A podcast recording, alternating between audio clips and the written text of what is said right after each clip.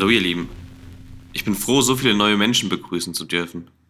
Die liebe Frau Batone hat Werbung für Traumazeit gemacht und mir so einige neue ZuhörerInnen gebracht.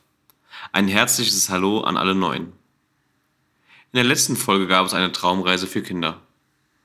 Heute habe ich euch einige Skills mitgebracht. Ich werde nach und nach immer mehr Skills veröffentlichen, damit am Ende eine große Skillsammlung zusammenkommt. Was ist aber überhaupt ein Skill und wozu können wir diese gebrauchen?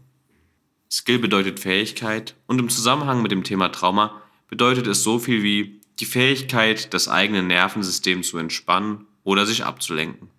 Die Skills sollen uns helfen, die eigenen Gefühle, große Anspannung oder auch Stress im Alltag besser zu bewältigen. Die Kategorie für heute ist das sich ablenken. Also versuchen, das Erlebte beiseite zu schieben, um den Alltag angenehmer gestalten zu können. Hierzu gibt es auch verschiedene Unterkategorien und wir schauen heute mal genauer auf die Denkaufgaben. Die erste Möglichkeit, sich abzulenken, ist das Rückwärtszählen in siebener Schritten. Starte bei einer großen Zahl, die du schon kennst, zum Beispiel 100, und zähle dann rückwärts runter. 100, 93, 86, 79 und so weiter.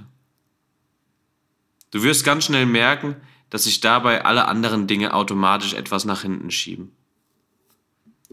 Die zweite Möglichkeit ist es, mit einem Freund oder einer Freundin Stadt, Land, Fluss zu spielen. Natürlich kannst du es auch mit anderen Kindern oder Erwachsenen tun, du solltest die Person aber kennen.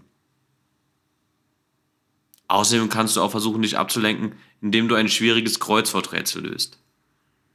Es gibt natürlich noch viel weitere Knobel- und Denkaufgaben, die dir dabei helfen können, dich im Alltag abzulenken. Mehr davon findest du auf der Internetseite. Was sind deine Skills, die dir am besten helfen? Schreib mir doch einmal auf Instagram oder per Mail.